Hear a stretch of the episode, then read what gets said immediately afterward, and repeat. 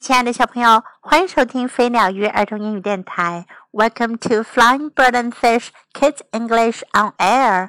This is Jessie. 今天 Jessie 老师再为你讲一个猪小妹的故事。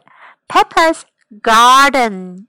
Garden 花园，猪小妹的花园。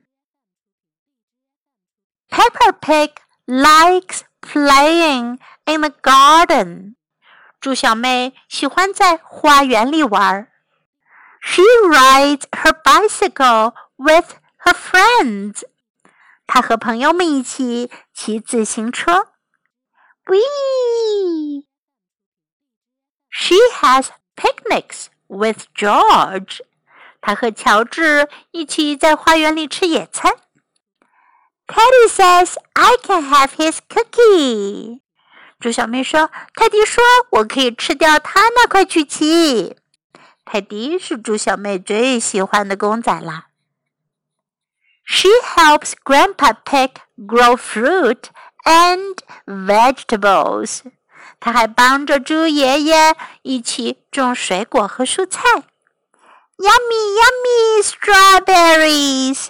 草莓真好吃，真好吃。She plays Piggy in the middle。他们还玩小猪在中间的游戏。Throw it to me, mommy。妈妈，把球扔给我。Being in the garden is so much fun。在花园真是太好玩了。在今天的故事中，我们可以学到 Peppa Pig likes to play in the garden。猪小妹喜欢在花园里玩。Like 喜欢，likes to play 喜欢玩。In the garden 在花园里。Peppa Pig likes to play in the garden. Peppa Pig likes to play in the garden. She rides her bicycle with her friends. 她和她的朋友们一起骑车。She rides her bicycle with her friends. She rides her bicycle with friends. 小朋友，Do you ride your bicycle with your friends？你有没有和你的朋友们一起骑车呢？Grow fruit and vegetables，种水果和蔬菜。Grow fruit and vegetables. Grow fruit and vegetables. Yummy，好吃。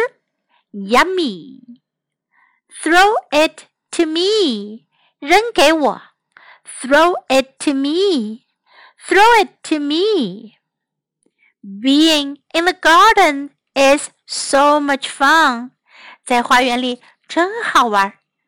So much fun，非常好玩。Being in the garden is so much fun. Being in the garden is so much fun. Now let's repeat the story once again. Just follow me. 跟着我一起来重复哟。Peppa's garden. Peppa Pig likes playing in the garden. She rides her bicycle with her friends. We. She has picnics with George. Teddy says, I can have his cookie. She helps Grandpa Pig grow fruit and vegetables.